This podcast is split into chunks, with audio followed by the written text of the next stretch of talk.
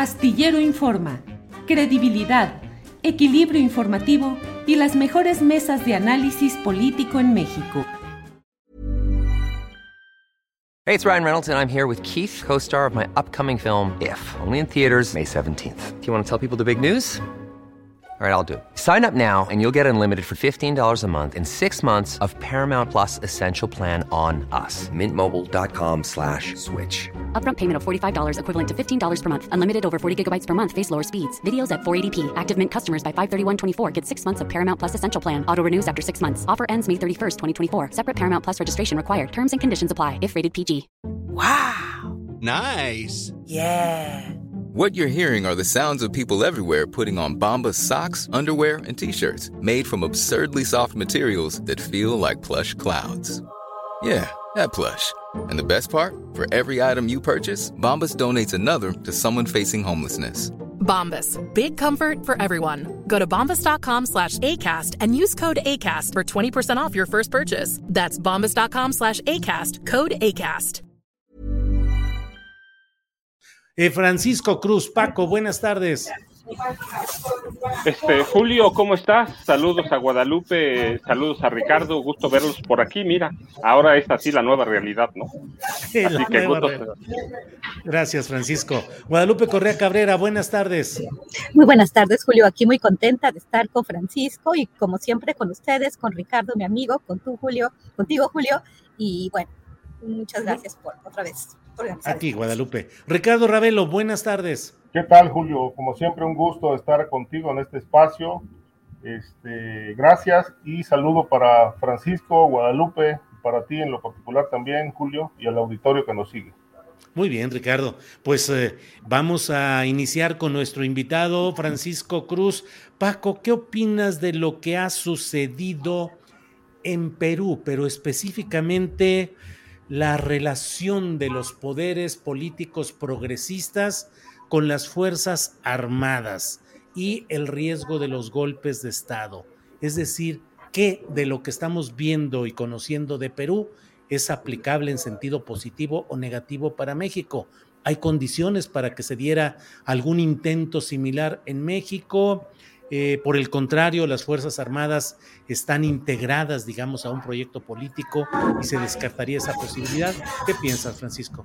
Bueno, mi- mira, primero, Pe- Pedro Castillo es un hombre bien intencionado, pero nunca tuvo el pulso político de, Perú. Podemos verlo, 100 cambios, es más de 100 cambios en- en- en- en su equipo de trabajo, es una barbaridad. Este, entonces, ¿cuántas son? Tres mociones.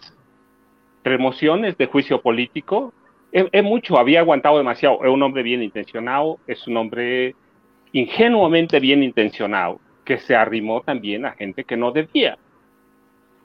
Y, y el resultado, pues, lo que pasó en estas últimas horas, este, puede aplicar en México, sí y no. No, porque mira, nuestras Fuerzas Armadas son otra cosa. Eh, a- hemos hablado, hemos tenido debates sobre la militarización en este país y yo digo que son falsos debates. Este país está militarizado hace mucho tiempo. Es un ejército muy bien educado en algunas cosas. Es un ejército eh, eh, del que desde mm, Miguel Alemán lo, lo- lo han aleccionado bastante bien. Adolfo Ruiz Cortines empezó a educarlo, lo educó muy bien. López Mateos también. Hoy tenemos, mira, en un país tan pequeño, 45, 46 zonas militares, tenemos 16 regiones, tenemos 8 zonas navales. Es la única in- institución desde eh, eh, eh, el periodo de aniquilación de, de- de la disidencia política que está muy bien orga- organizado, está muy bien, bien estructurado. Eh, en los últimos sexenios lo han arropado bien, lo han acogido, eso lo entendió López Obrador. Por otro lado, Andrés Manuel López Obrador no es Pedro Castillo, es un hombre que aprendió tres campañas, la jefatura de gobierno de la Ciudad de México, es es un hombre que ha aprendido, que tiene el pulso político y, la movilización pasada, pues el resultado, aquella foto de New York Times es, es este, ha- habla de muchas cosas. Puede pasar, sí, hay una, mira, hay como un ambiente de, linchamiento, hay un ambiente, pero que empezó desde el primer día, cuando toma posesión.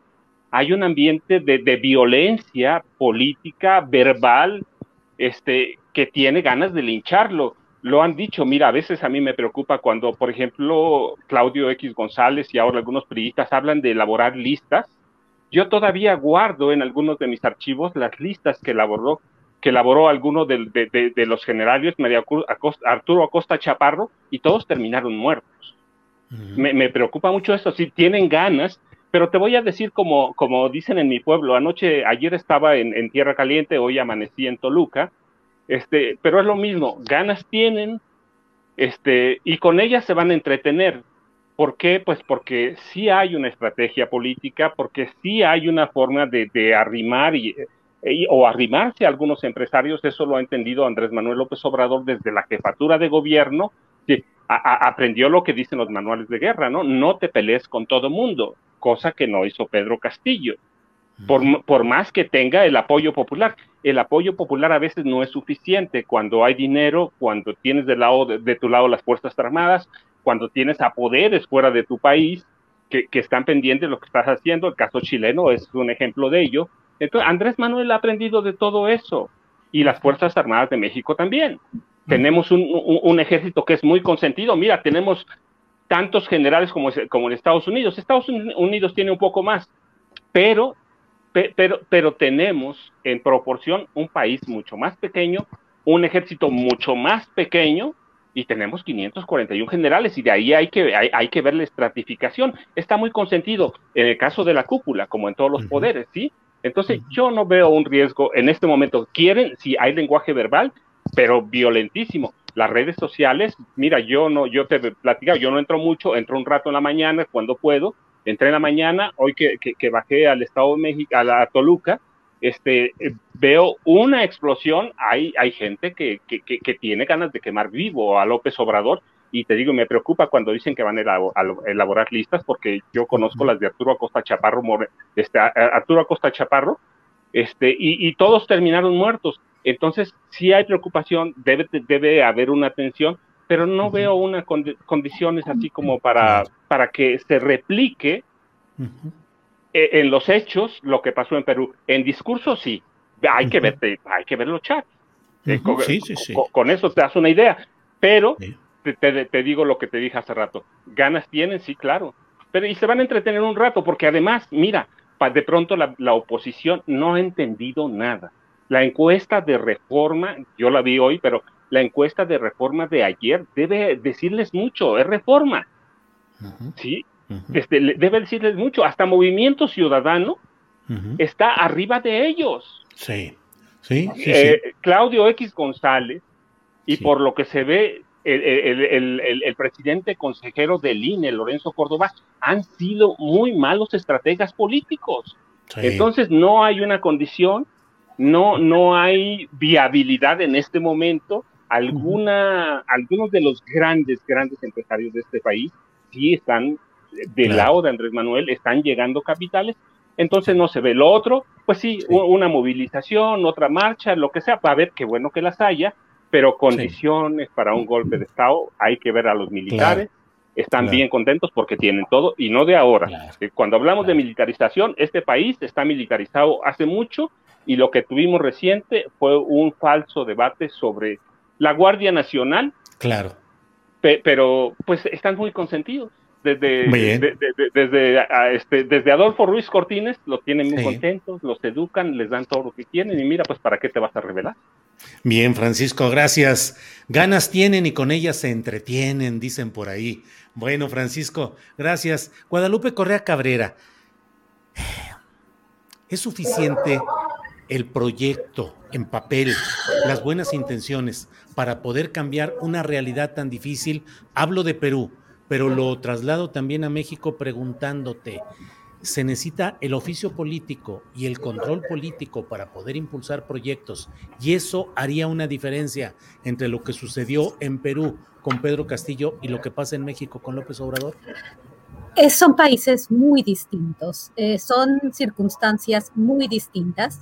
Ahora muchos comentócratas están tratando de hacer sentido de lo que pasa en Perú. el tema el tema político en Perú es mucho, muchísimo más complejo en el sentido de que ellos han tenido seis presidentes desde 2016, ellos ya tuvieron un golpe de Estado, Fujimori desde 1990, en 1990 hace lo que quiso hacer Pedro Castillo y él sí gobernó como un dictador. Ahora me parece bien muy interesante, ¿no? Que, que algunas figuras, algunos comentócratos, algunos políticos hablan de que no, lo que hizo fue Pedro Castillo no fue un, no, lo que quiso hacer no fue que quiso hacer un golpe de Estado. Bueno, finalmente las acciones fueron pretendidas, fueron las mismas que, que realmente realizó eh, el, dictador Fujimori.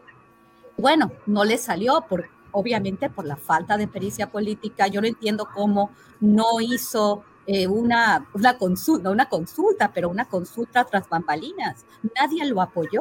Es, es, es, como de verdad de risa lo que, lo que él intentó hacer sin tener el apoyo de las Fuerzas Armadas, de los funcionarios de su gabinete y de, la, y de la población. O sea, realmente hizo todo mal.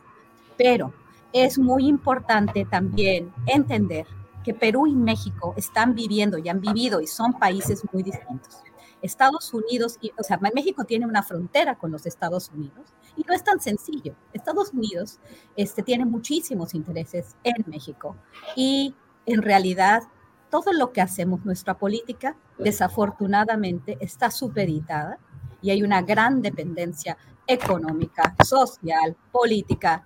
En la cuestión migratoria también nos hace mucho más vinculados a ese país. Bueno, es totalmente otra cuestión. Veo muy difícil que una cuestión, o sea, bueno, no veo difícil que en algún momento eh, las fuerzas se unan quizás para, para darle un golpe de Estado al presidente mexicano. Eso, eso podría suceder. Sin embargo, creo que tampoco el, el apoyo que tiene Andrés Manuel definitivamente es otra cosa. El apoyo popular, esto sería una cuestión tremenda si alguien se atreve, ¿no? Si la oposición pequeña se atreve a, a vincularse con National Endowment for Democracy, todos estos actores que que, de alguna forma hacen acciones blandas, ¿no? Para desestabilizar, lo hemos visto, mexicanos contra la corrupción, el dinero este, de agencias estadounidenses, eso ha sido, pero eso también ha sido con otras administraciones, ¿no? Es, son capitales extranjeros que siempre han buscado y siempre buscan, y no solamente en México, sino en el resto del continente y en, y en otros países, de generar inestabilidad para ciertos objetivos. Pero no creo que México presente en este momento esas condiciones. Y hay que tener también mucho cuidado al tratar de analizar Perú. No lo conocemos bien, o, o, por lo menos muchas de las personas que ahorita se sienten este, expertas en Perú, yo puedo decir, yo no soy experta en Perú, pero me parece un país que habría que conocer mejor para saber qué es lo que está sucediendo, ¿no? También la familia Fujimori ha movido muchas piezas y las movió desde la elección. Y esto de que cuenta con un gran apoyo popular Pedro Castillo simplemente porque está vinculado con un movimiento de izquierda y era un presidente de izquierda y por eso tiene un gran apoyo popular, tampoco, tampoco. Hay que entender lo que está pasando en Perú y cómo las fuerzas políticas este, están moviendo y cómo la elección este, entre Keiko Fujimori y, Pedro Castillo no fue un, una gran, un gran triunfo de Pedro Castillo. Estuvo muy, muy, este, estuvo muy peleada la, la, elección y Keiko Fujimori tiene un apoyo y además tiene una capacidad, una movilización. Bueno, viene de familia, ¿no? No sabemos qué tanto hayan movido ellos toda esta, este, pues toda esta intentona, ¿no? Este, de vincularlo a corrupción, pero pareciera ser que sí está vinculado con grupos corruptos, que sí este, no solamente su falta de experiencia, sino también una relación con corrupción. Estos seis presidentes que ha tenido Perú desde 2016, todos ellos han resultado ser una bola de ladrones, ¿no? Ladrones ineptos, o sea, corruptos e ineptos. Y parece ser que Pedro Castillo no era la excepción, al contrario, este, pues era, era parte de, de, esta regla, ¿no? Parte de esta con, con, configuración de, de, la figura presidencial en el Perú. Creo que los peruanos van a tener uy, muchísimos problemas, seguirán teniendo problemas. Y bueno, con la nueva presidenta, que tampoco, este, que tampoco canta mal este, las uh -huh. canciones que, que, se cantan en ese país, pues vamos a ver. Es un tema muy complejo, pero no creo que de ninguna forma podríamos comparar a Perú con México. Gracias, Guadalupe. Eh, Ricardo, antes de pedirte que nos des tu opinión, déjame eh, informar que el Poder Judicial de Perú ha dictado una detención preliminar por siete días contra Pedro Castillo.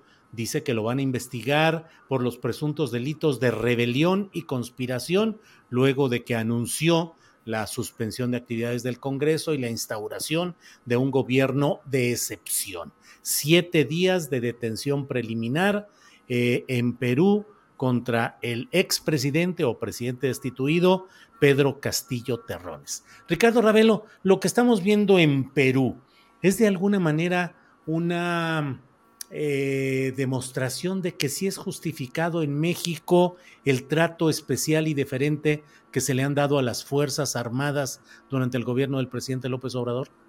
Sí, mira, bueno, ya lo decía Francisco, ha sido un, ejército bien tratado, pero creo que históricamente no tan bien tratado eh, como, digamos, eh, como ocurre ahora con López Obrador, que es eh, el desbordamiento de las concesiones a la estructura militar, ya para seguridad, ya para negocios, ya para implementar acciones este, contra la delincuencia organizada, ahora ya con los proyectos empresariales, el tren Maya y la aerolínea.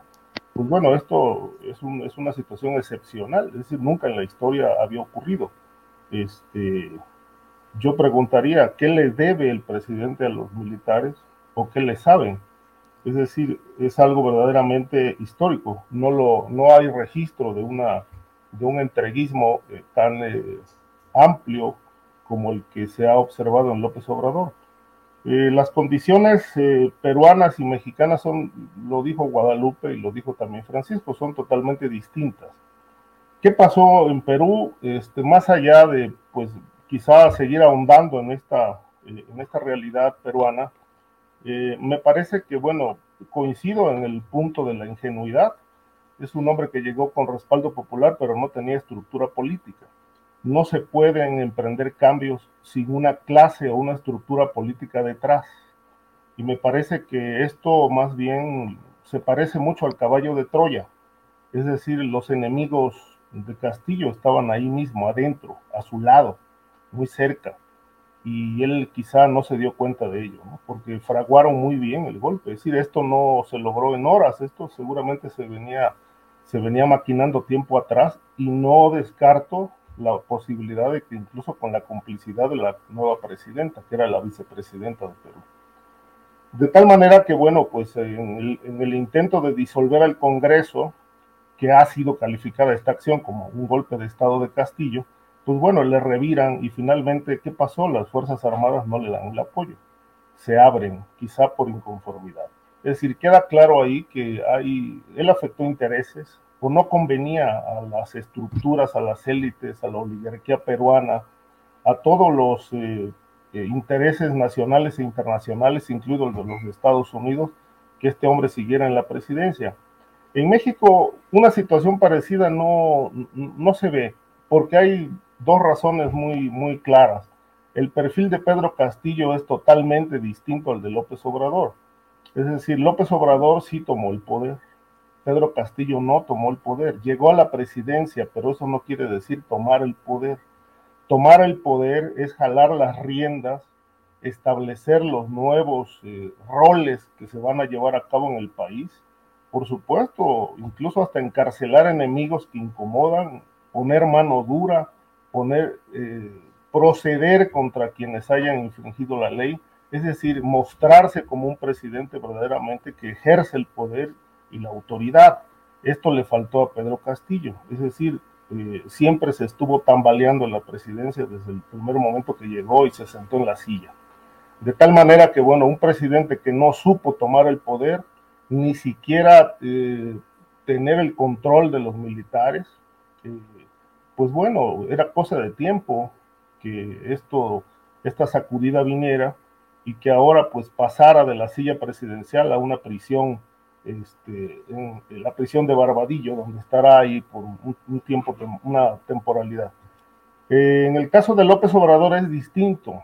López Obrador sí tomó el poder y lo está ejerciendo, cuestionado, con fallas y errores, pero sí hay un presidente que ejerce el poder y eh, que se topa a veces con pared porque ciertas reformas no, no pasan por razones que ya sabemos. Esto es cierto y falta hacer política en el Congreso y, y ahorita lo vemos con el tema de la reforma electoral. Es decir, no vemos al secretario de gobernación cabildeando tan fuerte como lo hizo con la energética, con otras reformas, que incluso pues, sostenía abiertamente reuniones con diputados, trabajando el convencimiento o cualquier otra vía de convencimiento. Eh, esto no lo vemos con la reforma electoral y prácticamente el presidente ha dicho que no va a pasar y se van a ir por el plan B. Bueno, pero es un presidente que ejerce el poder, sabe de eso, no es un improvisado, eh, no obstante que solamente ha tenido dos cargos públicos en, su historia, digamos como, como mandatario, como jefe de gobierno y como presidente ahora, pero conoce, conoce los entretelones del poder, conoce de, traiciones, conoce de los hilos, cómo se mueve todo esto. Y me parece que eso se lo da la amplia experiencia eh, de él, eh, su amplia carrera política, el conocimiento que tiene del comportamiento de la gente, etcétera, de tal manera que, bueno, hay muchas tablas en López Obrador frente a un Pedro Castillo que realmente pues se mostró como si, igual la comparación puede ser risible, ¿no? Pero pareciera como que eh, fue electo para tomar la, la mesa directiva de una escuela y no la presidencia de Perú. Gracias, Ricardo. Eh, Francisco Cruz, López Obrador ha tomado el poder o sigue estando expuesto poderes acechantes que no se muestran abiertamente, que incluso aparentan estar en consonancia con él, pero en el fondo ahí están riesgosos. ¿Qué cosas además eh, pueden todavía generar un ambiente difícil o de incertidumbre en México? La inseguridad pública, la cuestión económica. ¿Cómo ves esos temas, Francisco?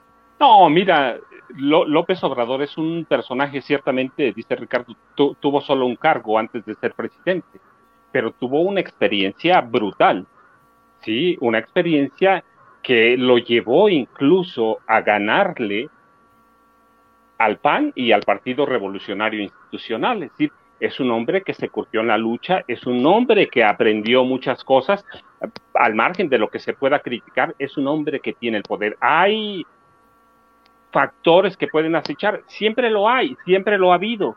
La, diferencia es que los entiende porque desde su primera campaña hay una guerra sucia, hay un grupo de empresarios que se pueden nombrar, los Hervidge, los de Coca-Cola, Gonda Rivera, este, Garza Lagüera, que son los mismos, hay un grupo de empresarios que siempre, que, que siempre está al acecho, Claudio X González hoy es la, la expresión de eso, siempre va a haber la, la, la, seguridad pública, en el caso, bueno, el, crimen organizado, pues sí, es un problema que, que, que, él entiende a su manera y que ahora lo vemos, como dices tú, por ejemplo, está ahí en Nuevo Laredo, ¿no?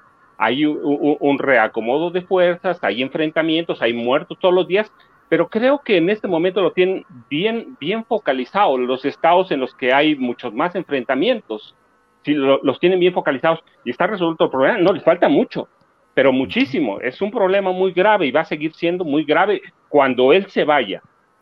Si la, la, la, la, cuestión de la seguridad pública, tomando como sentido crimen organizado, no la va a resolver él. No la va a resolver. Hay cuestiones que se han hecho, bueno, te digo, hay, hay que ver, hoy Nuevo Laredo, pues eh, envían a un contingente de reacción inmediata, es decir, es un cuerpo élite con un pequeño cuerpo élite de la Guardia Nacional, hay una captura, hay una reacción, de, este, la va a ver, es, es un problema muy grande, es decir, el, narcotráfico siempre hay que compararlo, yo digo, como una empresa.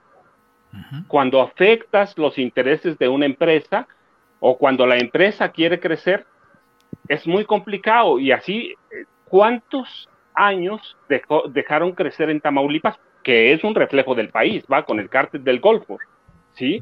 Eh, eh, en su nacimiento, es un reflejo del país. ¿Cuántos años lo, lo dejaron crecer? Es un pequeño enclave de, de, narcotraficantes, de sicarios, que además está al lado de, de, la frontera con Estados Unidos. Eh, entonces sí hay acechanzas, siempre las va a haber, pero cuatro años después, ah, López Obrador lo tiene controlado. Lo económico, pues mira, sí hay inflación, hay muchas cosas, pero tiene algunas cosas muy controladas, no, no está solucionado. Este, la inflación es, este, hay, que, hay, que, hay que verla. Hoy fui al súper a buscar unas cosas, lo que me costaba un precio hoy cuesta más o no había, si no digo que hay escasez, no, son cosas diferentes, lo que digo es que en ese momento no había, pero este, siempre va a haber acechanzas, pero el país está caminando, el país está caminando, no veo que por cuestiones económicas el país tenga que desdoblarse en este momento en violencia. Mira, a mí a veces, Julio, este, y lo de Ricardo, Guadalupe, a mí no me preocupa a veces el crimen organizado. No quiere decir que no, no, no hay que tenerlo en cuenta, no. A mí me preocupa más, justamente porque yo vivo en pueblos, me preocupa más la violencia común. Que yo me suba a, a, una micro, dicen en la Ciudad de México, y, y que me asalten y que después todos agarremos al, al, ladrón y lo matemos, lo linchemos. Esa violencia me preocupa más. La del crimen organizado, si se matan entre ellos, bueno, pues son entre ellos. Este, y, claro, llevan ahí víctimas de, de, otros. Pero a mí me preocupa que eh, el tejido social esté roto todavía. Si todavía no se va a recomponer y va a llevar mucho tiempo. Entonces, esas son acechanzas, sí, pero no veo así como que de momento se le pueda desbordar a Andrés Manuel López Obrador las, eh, eh, un problema por derivado de cuestiones económicas. El dólar lo tiene bajo control. Este, de pronto a mí mm, me, da, mira, un, poco de risa que algunas este, calificadoras, por ejemplo, hace unos meses dijeron, bueno, va a haber una devaluación eh, a fines de 2023, de 2022 o en 2023 o en 2024. Hay como una serie de adivinanzas en vez de hacer análisis serio. No, no hay, no, no lo veo, sí, pero sí veo muchos problemas. Este, cuando voy de visita a Ciudad México, pues lo ves incluso en el metro, ¿no? Sí, sí, Entonces sí hay problemas, pero no veo que por cuestiones económicas, económico-financieras, se le vaya a desbordar. Hay eh, inversión extranjera, este, y por el lado del crimen organizado, pues los, los grupos están ahí este, mutan de vez en cuando de nombre. Hoy tenemos Nuevo Laredo, hace poco tuvimos Guanajuato, tuvimos Chihuahua, tuvimos Baja California. Siempre, mientras no se controle bien, lo van a poder controlar. Yo creo que es ingenuo quienes pensaron que cuando Andrés Manuel López Obrador tomó el poder, era ingenuo decir que iba a resolver el problema. No, es mucho más profundo de lo que parece, con el involucramiento, claro, de las Fuerzas Armadas, incluida la Marina y la Fuerza Aérea. Entonces, eso, ¿podemos decir que ya se acabó la corrupción en, las Fuerzas Armadas? No, la verdad es que no. Son muchos los mismos.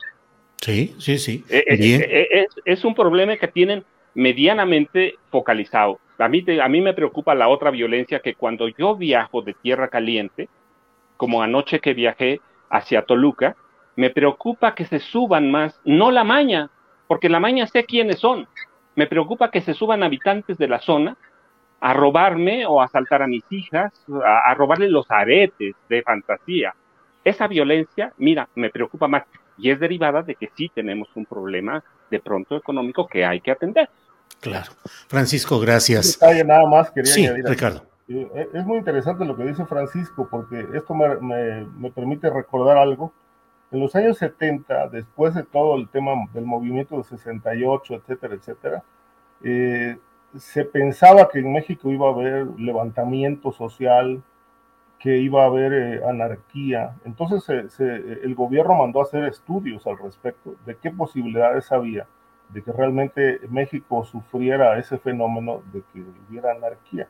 Y la conclusión de aquello dice, bueno, las cosas no están bien, hay crisis económica, y claro, era una crisis económica no, no parecida a la de ahora, porque en ese tiempo había estabilidad, pero había eh, violencia, eh, inconformidad social en algunos casos, pero dijeron algo muy elemental que es aplicable a la realidad actual.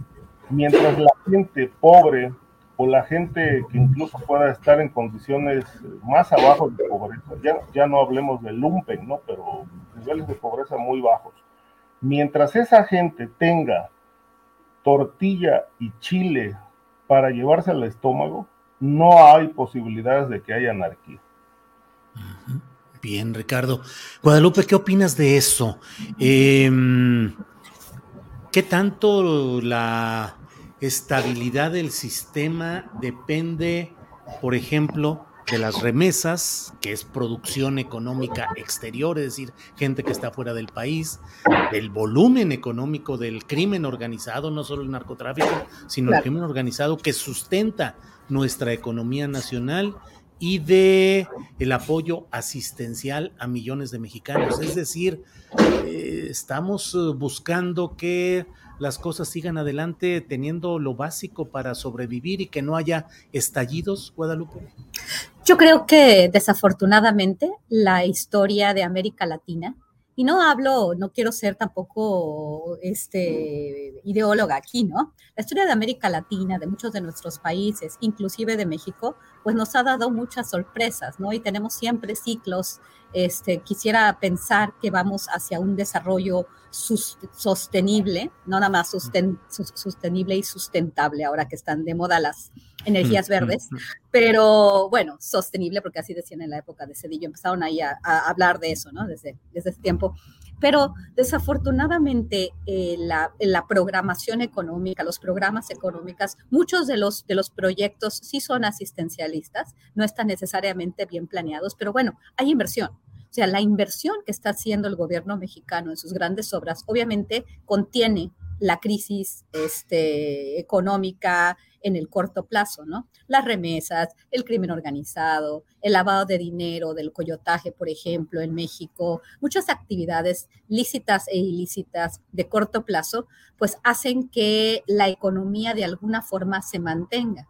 Y que no estamos como Perú, pues sí, que no estamos como Argentina con estos niveles de inflación, pues también, o sea, a nivel macroeconómico, este, no tenemos unos indicadores tan, tan complejos. El, precio del petróleo, el gas natural. Somos, somos países, somos un país que tenemos recursos económicos. Y hablo, este, cuando digo este, el gas natural, obviamente también los mercados energéticos que funcionan a través de especulación, no necesariamente que nosotros estemos produciendo todo lo que necesitamos, ¿no? Pero sí, en el caso del petróleo, un precio aceptable del petróleo por la crisis ucraniana, pues nos ha, nos ha hecho tener una mejor, eh, a nivel comparado, ¿no? Una mejor situación a nivel macro, una mejor situación también estructuralmente. Hay decisiones que, que se han tomado bien, ¿no? No es Venezuela en la época de Chávez donde todo se gastaba en puro asistencialismo, ¿no?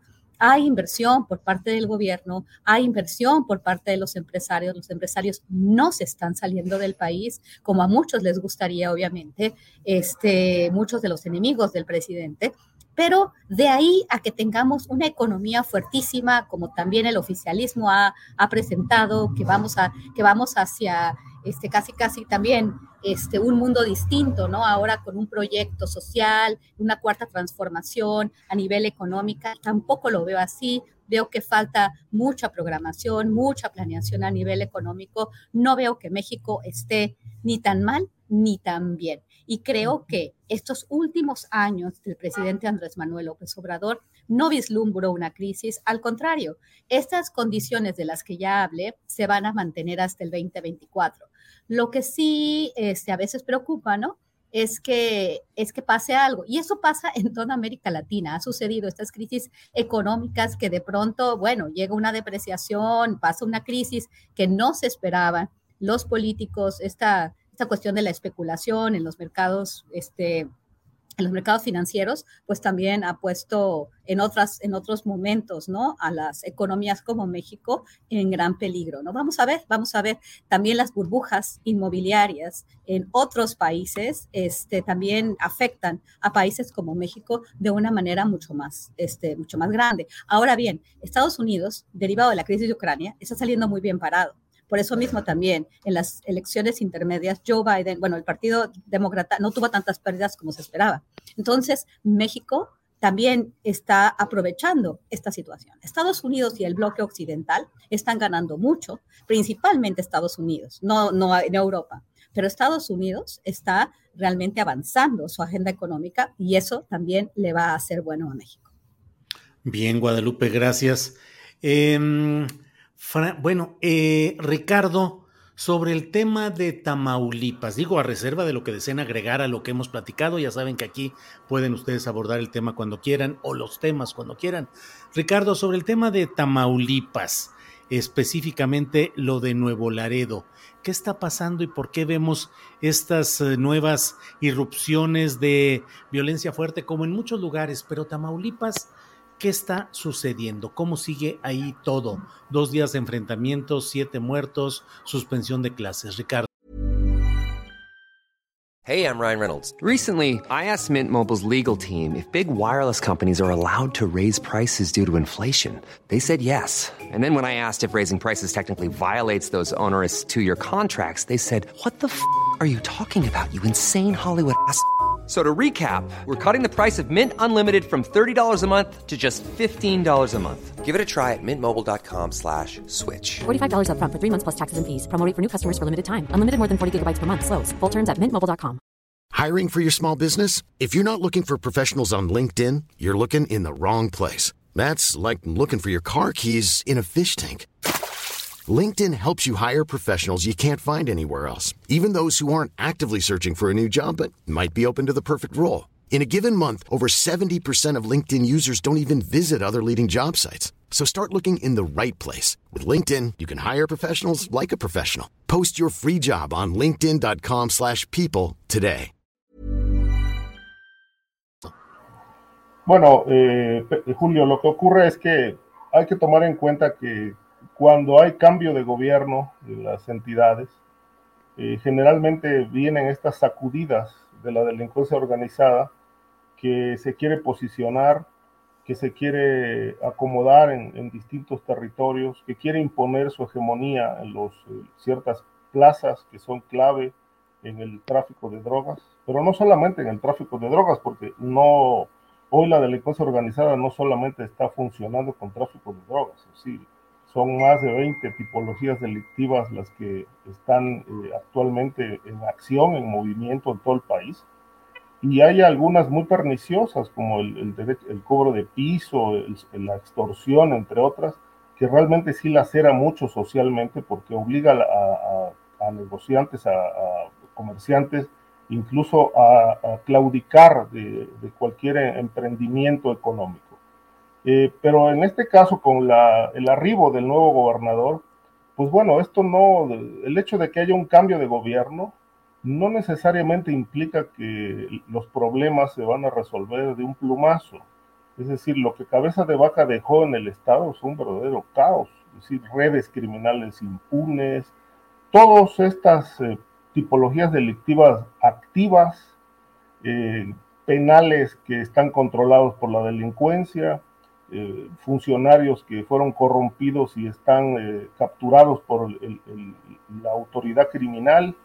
En fin, es decir, lo que tiene que hacer el actual gobernador es realmente llevar a cabo una limpia en ese estado, eh, proceder contra las estructuras fácticas, empresarios metidos en el lavado, narcomenudeo, es decir, llevar a cabo, hacer algo, ¿no? que es peor que no hacer nada, Ahora, aún con todo esto, veo muy difícil que la situación se vaya a sanear del todo, pues resulta que, bueno, es una frontera muy peleada.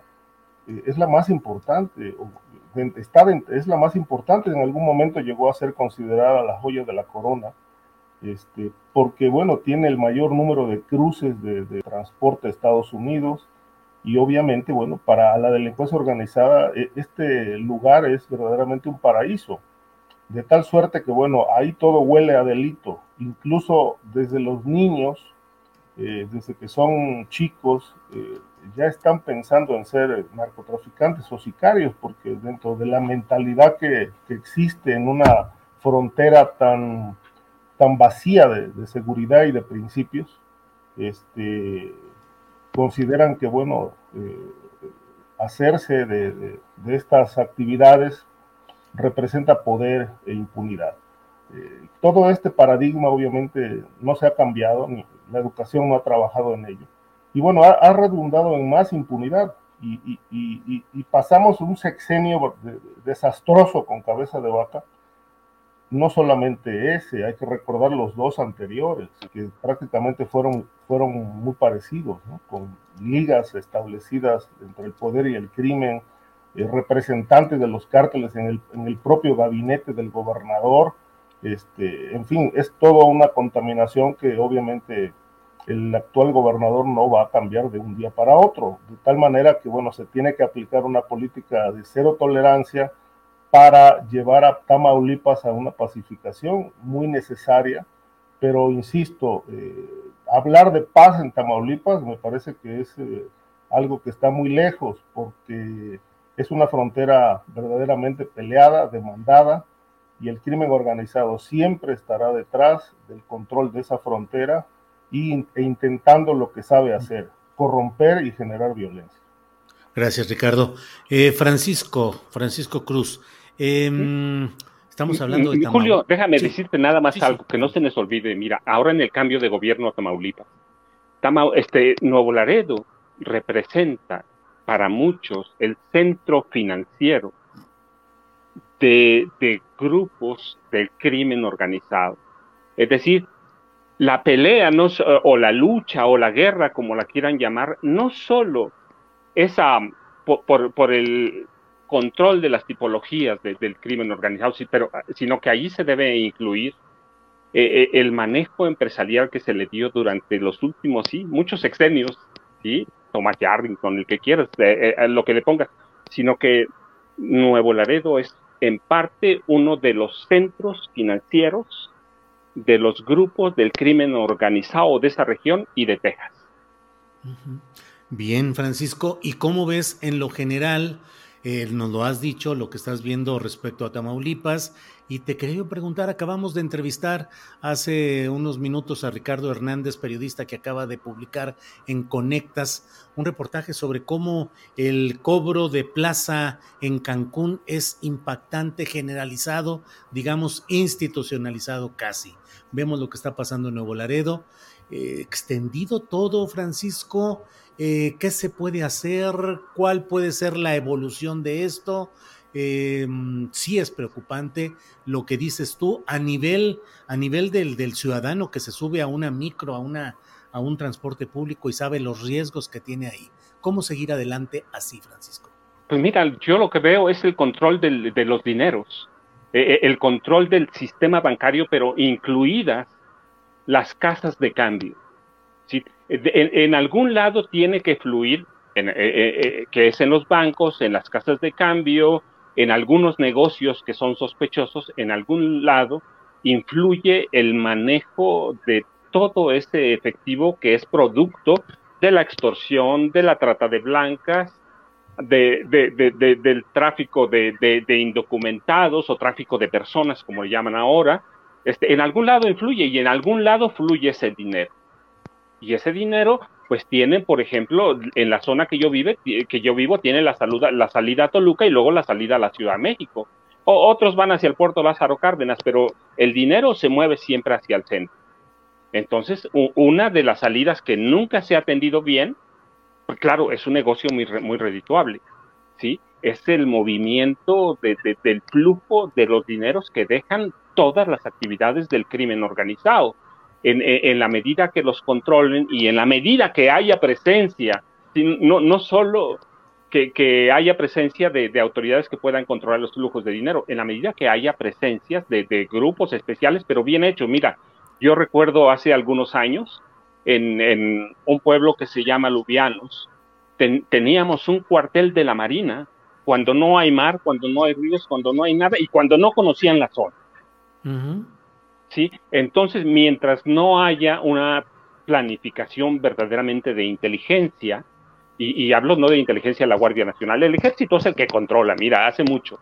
Sí, yo, recuerdo en 2015, 2016, no sé cuántas veces subía a, la montaña en Guerrero, ¿sí? Y teníamos abajo un, control de la policía del Estado, luego teníamos un retén de la Policía Federal y arriba un control del, ejército y en parte por ahí de la Marina. Y entonces yo me preguntaba, ¿y, por dónde sale la droga? ¿Y por dónde sube el dinero?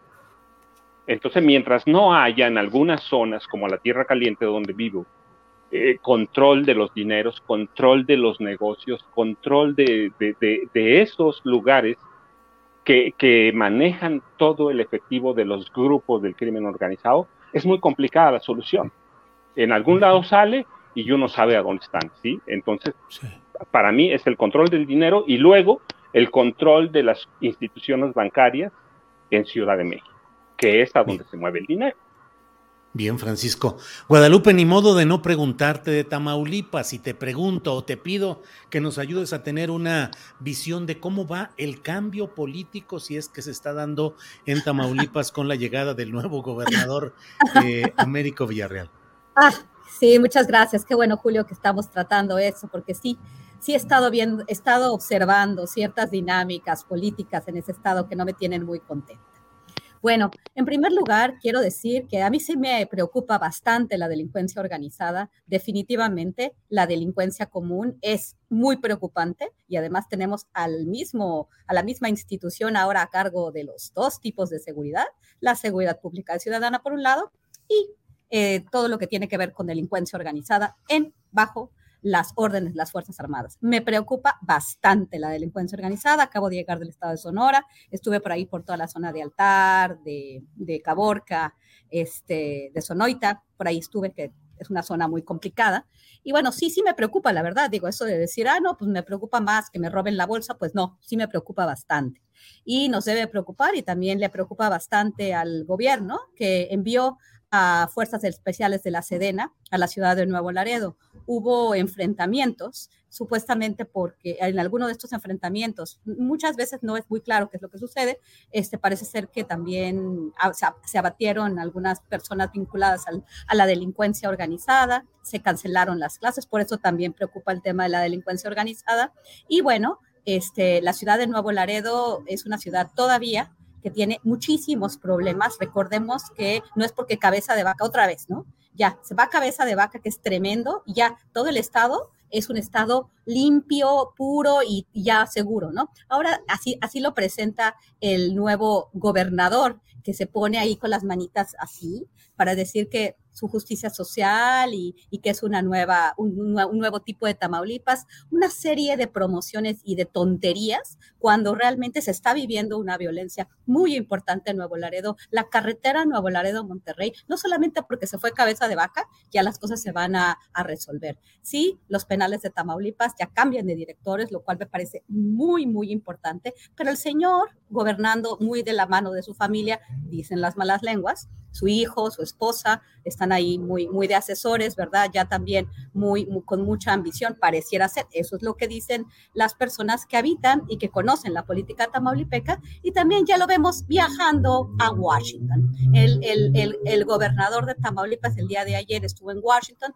se reunió con el embajador. Yo creo que tenía una agenda que no conozco bien, pero ya se estaba tomando la foto como su antecesor. Les encanta ir a Estados Unidos, promover las inversiones, ¿Cómo van a promover las inversiones si no puede, promoviendo las inversiones, tenía el problema tan importante hasta desde hace una semana en la ciudad de Nuevo Laredo?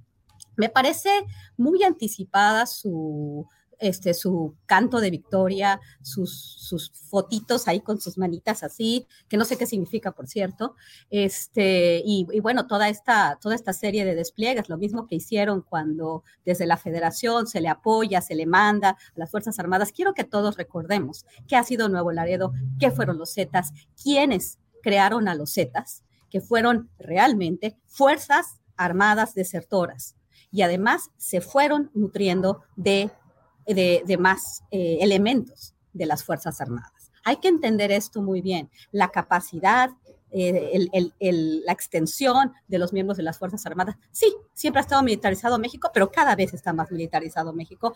El, este, la extensión de sus capacidades, la presencia muchos de estos cuerpos, no porque sean Fuerzas Armadas o Guardia Nacional, pues van a, van a ser buenos porque ya ahora son el ejército del pueblo de Andrés Manuel López Obrador. Y más en la ciudad de Nuevo Laredo, los ciudadanos saben perfectamente lo que han implicado las Fuerzas Armadas y su vinculación a la delincuencia organizada, derivado de la consolidación de los Zetas en esa plaza en particular. Esa era su plaza, esa sigue siendo la plaza del cartel del noreste.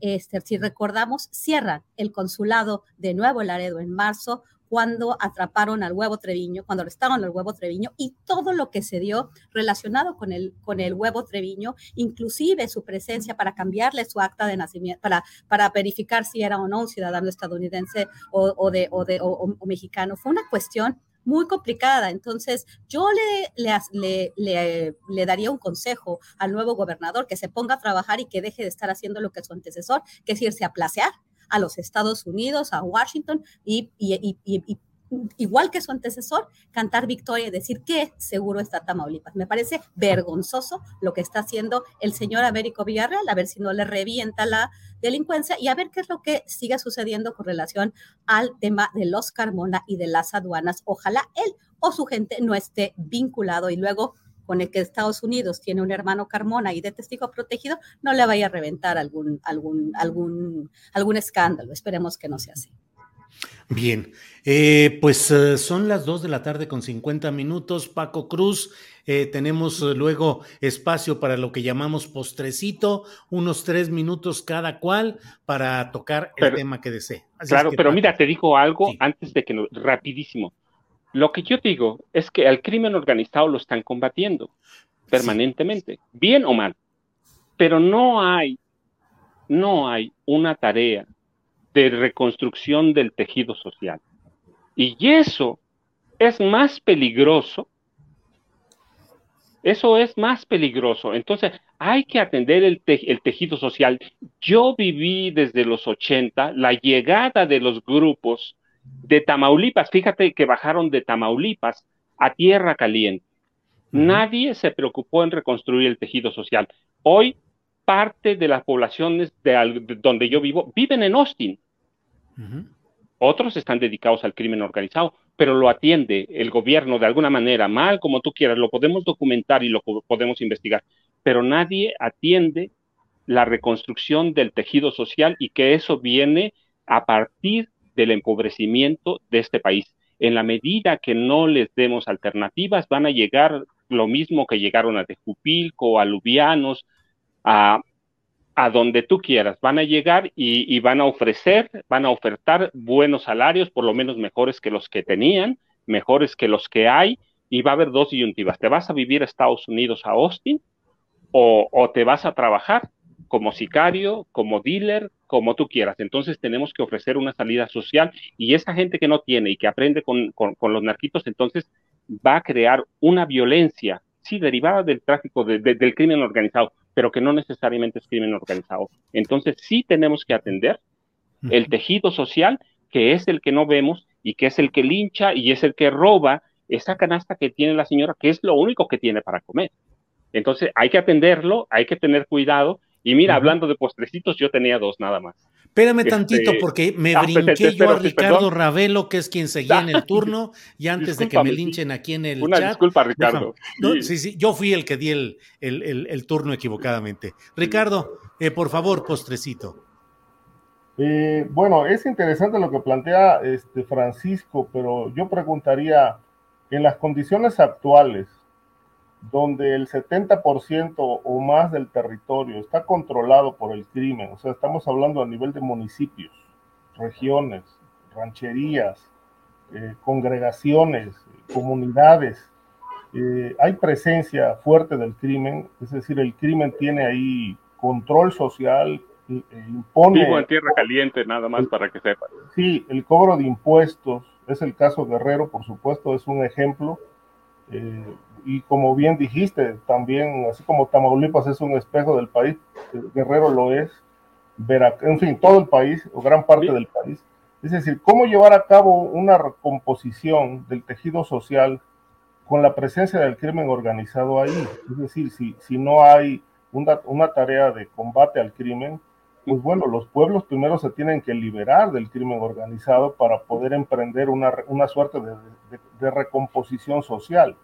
Y esto lamentablemente no lo vemos, porque a pesar de que, como dice Guadalupe, estamos más militarizados que nunca, pues las Fuerzas Armadas no, no atan ni desatan. La sola presencia en, las carreteras, en las calles, es insuficiente porque en realidad ya no inhiben a nadie.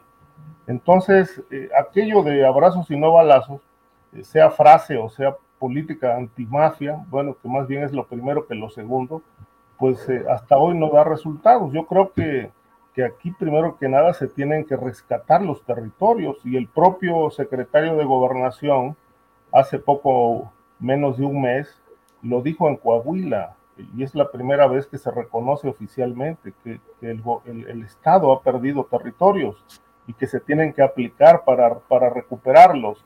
No veo hasta ahora una estrategia para ello, pero si, si la sociedad no es liberada, esta sociedad que está capturada, que tiene que pagar piso, que tiene que pagar extorsiones, como en Lubianos, tú mencionas el caso de Lubianos, en efecto, e, es un ejemplo de cómo incluso el crimen impone el precio de los productos que, consume la gente, porque de ahí los comerciantes le pagan el piso a, la, familia michoacana que tiene el control en esa zona. Es decir, eh, está bien y, creo que, el planteamiento es correcto, hay que recomponer el tejido social, pero con todo y el crimen organizado, ¿cómo hacerlo? Es decir, al gobierno federal no dudo que algo estén haciendo, plantean la pacificación, plantean eh, eh, rescatar territorios, pero lo único que no dicen ni nos explican es el cómo. Todo, todo parte del qué, pero no nos dicen cómo, cuál es la estrategia. Creo que eso siempre ha, estado haciendo falta en el discurso oficial. Conste que yo no hablé de, abrazos y no balazos, ¿eh? Ya vivimos una guerra de seis años y luego vivimos otra guerra con Peña Nieto. Yo no hablé de eso te toca el turno de eh, a Guadalupe. Postrecito, adelante. A mi postrecito, mira, tengo dos. Sí, que, que, dejaste ahí uno. Digo, igual si este, quieren seguir con la discusión. No, no, no, no, mira, no, yo sé que con Ricardo y con Guadalupe podemos platicar con horas, son, ellos son estudiosos, yo los leo, pero este no, tenemos dos. mañana empiezan la, la, la, los cuartos de final del mundial, la verdad, este, yo, yo no quiero meterme mucho en eso, pero este, allá, allá, donde vivo estaban este, pendientes de eso. Hoy, este, llegando al Valle de Toluca, están pendientes de eso.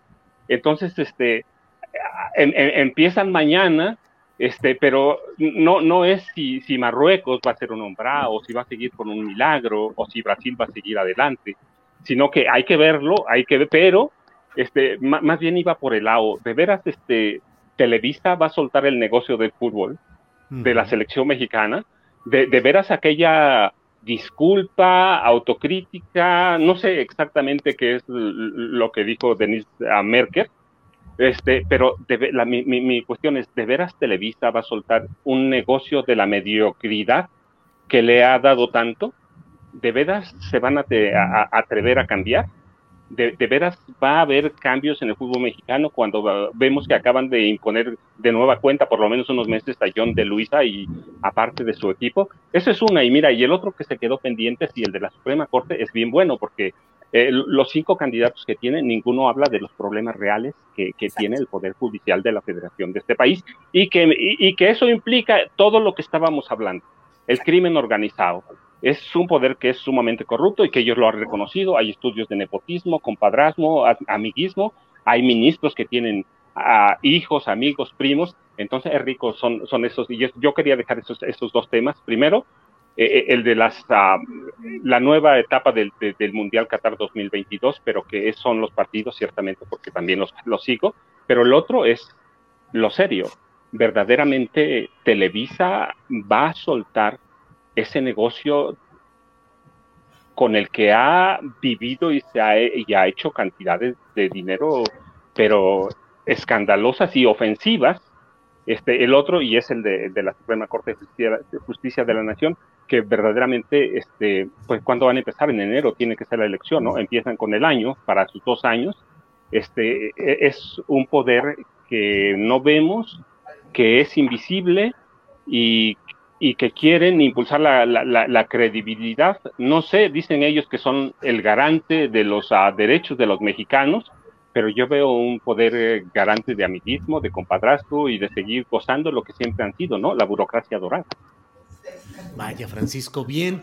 Pues eh, Guadalupe Correa, te toca cerrar esta mesa intensa que está al final, como siempre, se pone calientita y movida. Guadalupe, postrecito. Ah, mis postres siempre son bien amargos. Este, y luego los hombres que me critican porque me, critican porque porque digo las cosas y me parece eh, que debe, debe, debe haber crítica. No estamos en un país eh, seguro ni, ni, ni bollante. Es, tenemos un país con muchas, muchos problemas este, que, que, que, que, los gobiernos quieren arreglar y que, y que todos empezamos a, a, a, creer mucho en este gobierno y que, y que lo apoyamos y que lo seguimos apoyando porque de eso se trata. Pero hay dos pequeñas cosas y un poco acordándome mucho de Francisco Cruz, de su libro El Señor de la Muerte, que vamos a seguir hablando sobre el tema de Genaro García Luna. Se han dado varias, varias noticias. Alguien ya hizo un blog o un proyecto, ¿no? Que tiene Penilea, que le encanta hacer este tipo de cosas, muy, muy, con, con, mucho bombo y platillo. Y bueno, se, está desde Estados Unidos, bien vinculada a, a grupos este, a ONGs, bueno, muy, muy interesante. Vamos a ver qué, qué, nos dice ella, que tiene tanta información, que se le filtra tanta información sobre el tema de Genaro García Luna. Parece ser que Estados Unidos, y ya de esto hablamos la semana pasada, este, pues está reuniendo eh, más testigos, ¿no? Vamos a ver qué pruebas realmente puede presentar y el desafortunado caso de Lozoya Austin. Eh, que bueno, creo que no se pudo hacer nada, el señor va a salir libre, quizás ya habían pactado esto, el señor Gertz Manero, amigo del padre de Lozoya, y toda la, la vergüenza que ha sido ese caso. No, yo no sé si el señor está en la cárcel, de repente hasta pienso, ¿no? Yo quisiera este, ver imágenes, ¿no? Quiero, quién sabe.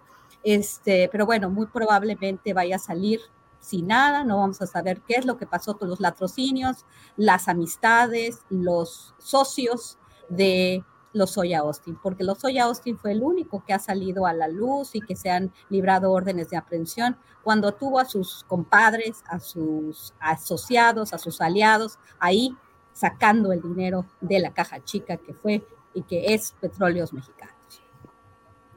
Bien, pues uh, gracias a los tres. No sé si se quedaron con ganas de decir algo porque los veo aquí. Ricardo, hasta ahí le dejamos. Buenas tardes.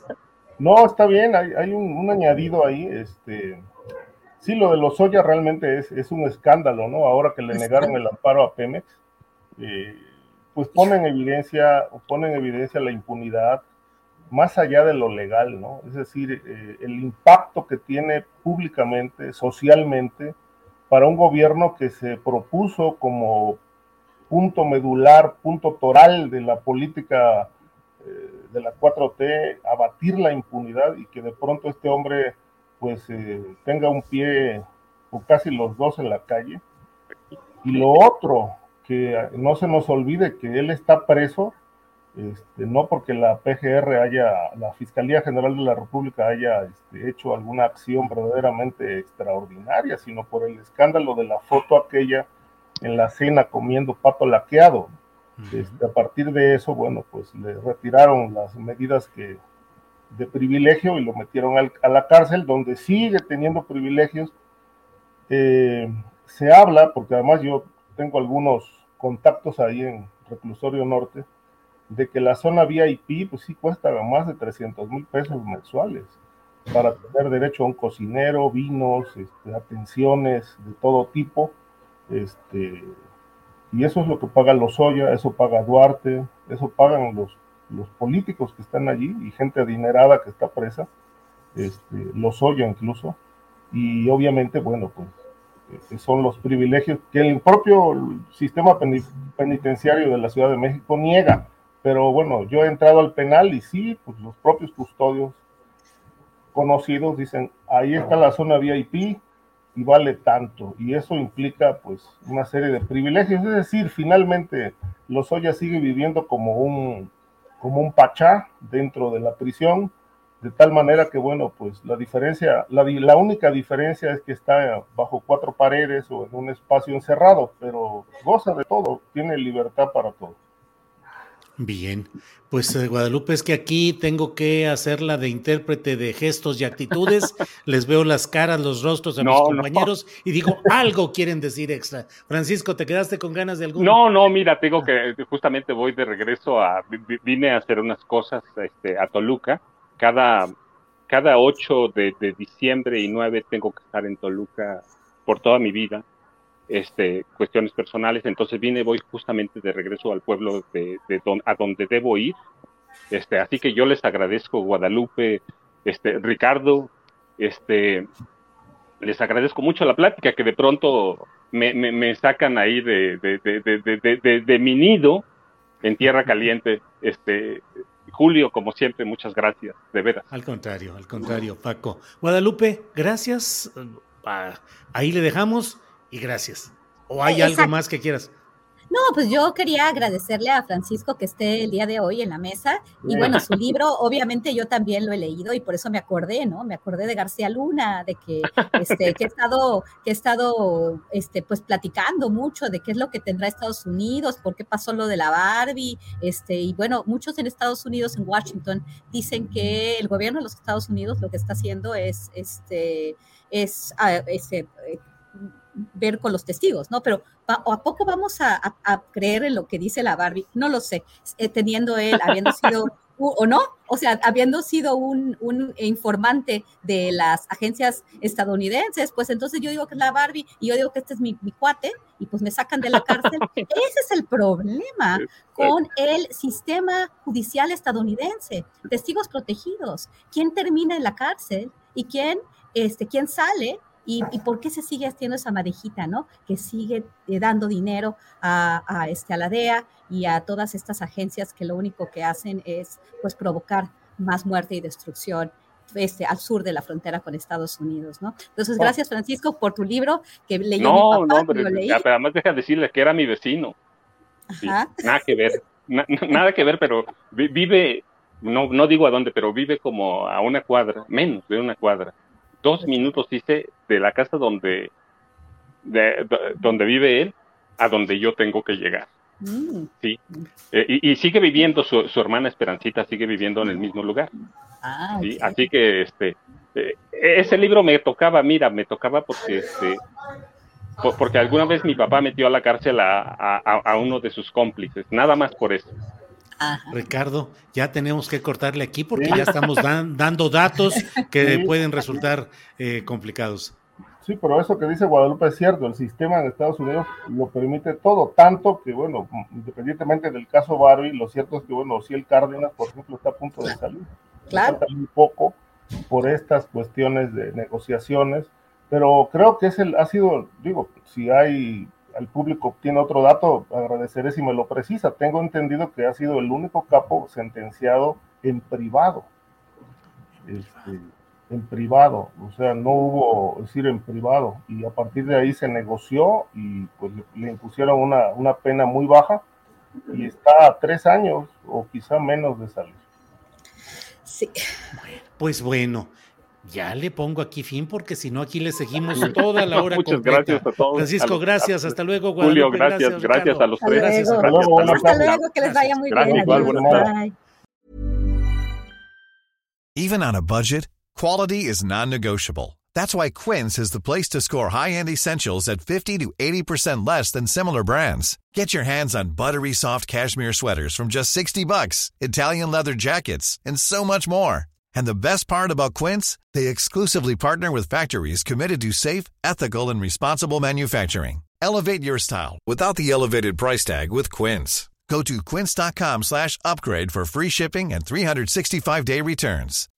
When you make decisions for your company, you look for the no-brainers. If you have a lot of mailing to do, stamps.com is the ultimate no-brainer. Use the Stamps.com mobile app to mail everything you need to keep your business running with up to 89% off USPS and UPS. Make the same no brainer decision as over 1 million other businesses with Stamps.com. Use code PROGRAM for a special offer. That's Stamps.com code PROGRAM.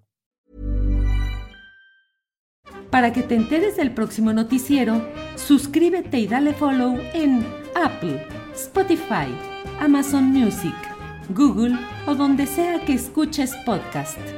Te invitamos a visitar nuestra página julioastillero.com.